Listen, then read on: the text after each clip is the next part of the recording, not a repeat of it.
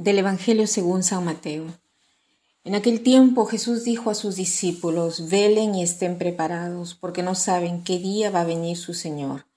Tengan por cierto que si un padre de familia supiera a qué hora va a venir el ladrón, estaría vigilando y no dejaría que se metiera por un boquete en su casa.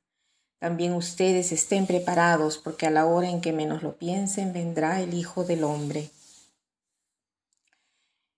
Parece un poco absurdo que eh, el padre de familia o el patrón sepa a qué hora va a venir el ladrón. Dice, si el padre de familia supiera a qué hora viene el ladrón, estaría despierto toda la noche.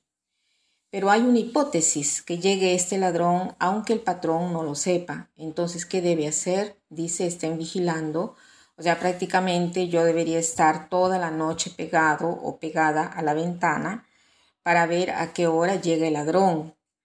Haciendo así se convierte mi vida eh, en una vida llena de ansias, de tristeza, de fatiga, Entonces, ¿qué cosa significa estén preparados?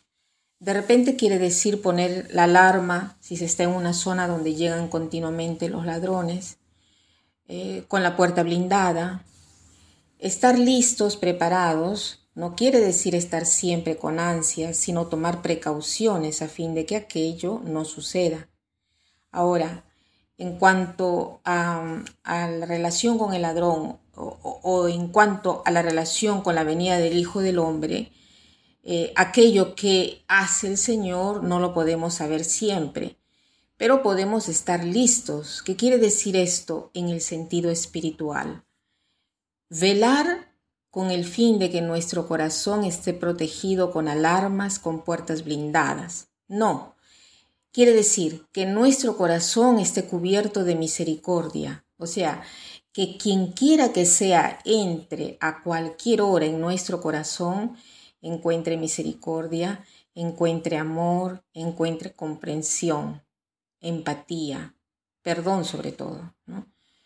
Protegerse en el caso de Jesús no significa puertas blindadas, sino protegerse con el amor, permitir a los demás de entrar en nuestra misericordia, que sabemos bien que no es nuestra misericordia, sino que es la misericordia de Dios.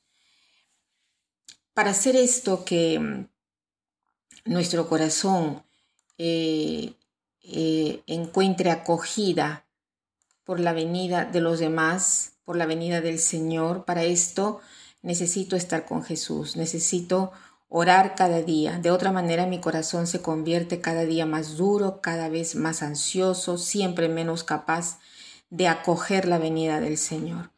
El Señor viene cuando nosotros nos detenemos para escucharlo, cuando nosotros nos predisponemos, predisponemos nuestro corazón a la escucha y para hacer esto tenemos necesidad de que nuestro corazón esté lleno de misericordia, incluso en relación a nosotros, que logremos perdonarnos a nosotros mismos y también perdonar a los demás. Esto no quiere decir que los demás, eh, digamos, eh, eh, haya un, se aproveche, digamos así, ¿no?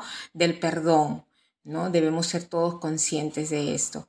O sea, una buena confesión prepara el corazón para la venida del Señor, porque hace caer todas las barreras de soberbia, de maldad, abre el corazón a Dios y también a los demás, incluso a quien nos hace mal, a quien nos trata mal.